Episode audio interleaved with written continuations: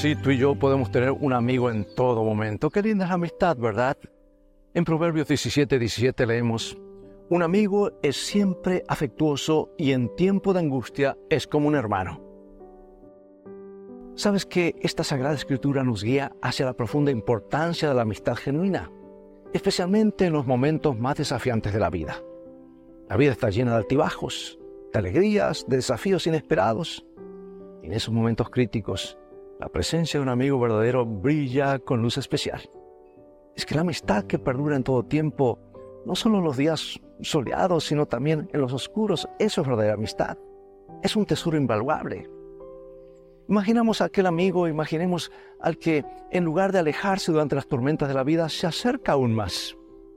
La conexión que compartimos con un amigo fiel es tan fuerte que en esos momentos de angustia se convierte en un lazo tan cercano como el de un hermano. Y yo diría a veces más que un hermano. Porque este tipo de amistad va más allá de la camaradería superficial. Es un compromiso profundo de amor y apoyo mutuo. Así que reflexionemos sobre nuestra propia vida y las amistades que hemos cultivado. ¿Somos amigos que aman todo tiempo?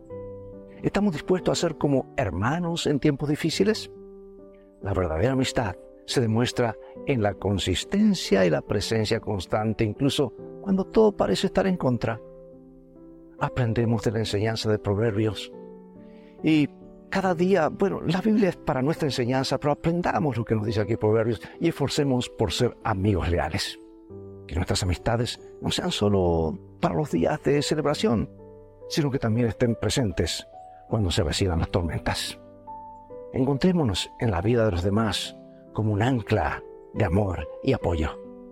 En la comunidad de amigos descubrimos el regalo de la lealtad, un regalo que refleja la naturaleza misma de Dios. El Señor es nuestro amigo fiel, que nunca nos abandona, incluso en medio de nuestras luchas.